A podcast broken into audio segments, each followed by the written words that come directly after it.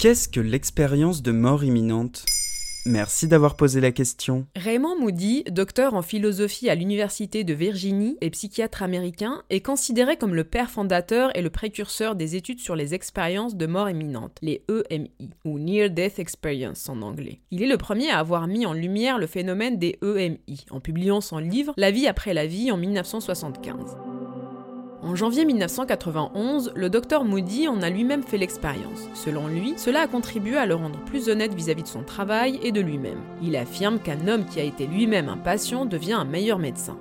Les expériences de mort imminente sont déclenchées lors d'épisodes singuliers mettant la vie en danger, lorsque le corps est blessé par un traumatisme contendant, une crise cardiaque, une asphyxie, un choc, etc. Entre 6 et 20% de personnes ayant subi un coma ou un arrêt cardiaque racontent avoir vécu une expérience de mort imminente. À mon avis, j'étais morte, hein, je partais. C'était beau, c'était merveilleux.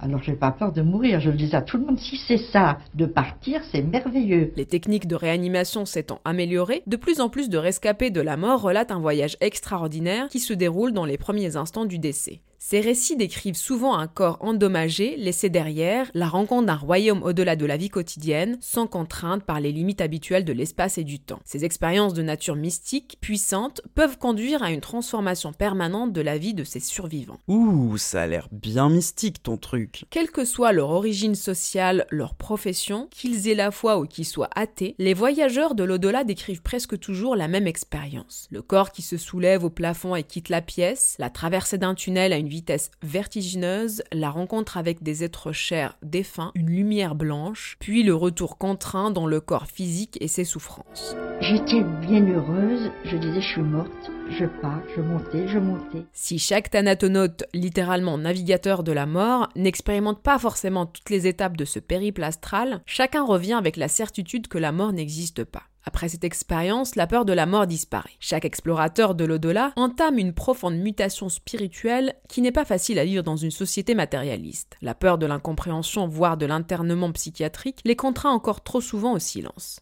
Et qu'est-ce qu'elle en dit, la science, de tout ça? Depuis les dernières décennies, des neurologues tentent de résoudre cette anomalie à partir du savoir scientifique. En 2006, des scientifiques suisses affirmaient que les expériences de mort imminente proviendraient de perturbations d'un processus complexe de coordination qui localise dans le cerveau. Selon eux, la représentation corporelle est troublée lorsque l'on stimule électriquement la jonction temporopariétale du cerveau. À ce moment, le cerveau génère une image délocalisée comme projetée sous le corps, en face de lui ou derrière lui. Dans les deux premiers cas, les personnes reconnaissent encore leur propre image, toutefois dans le dernier, ils ressentent une présence autre, parfois sombre et menaçante.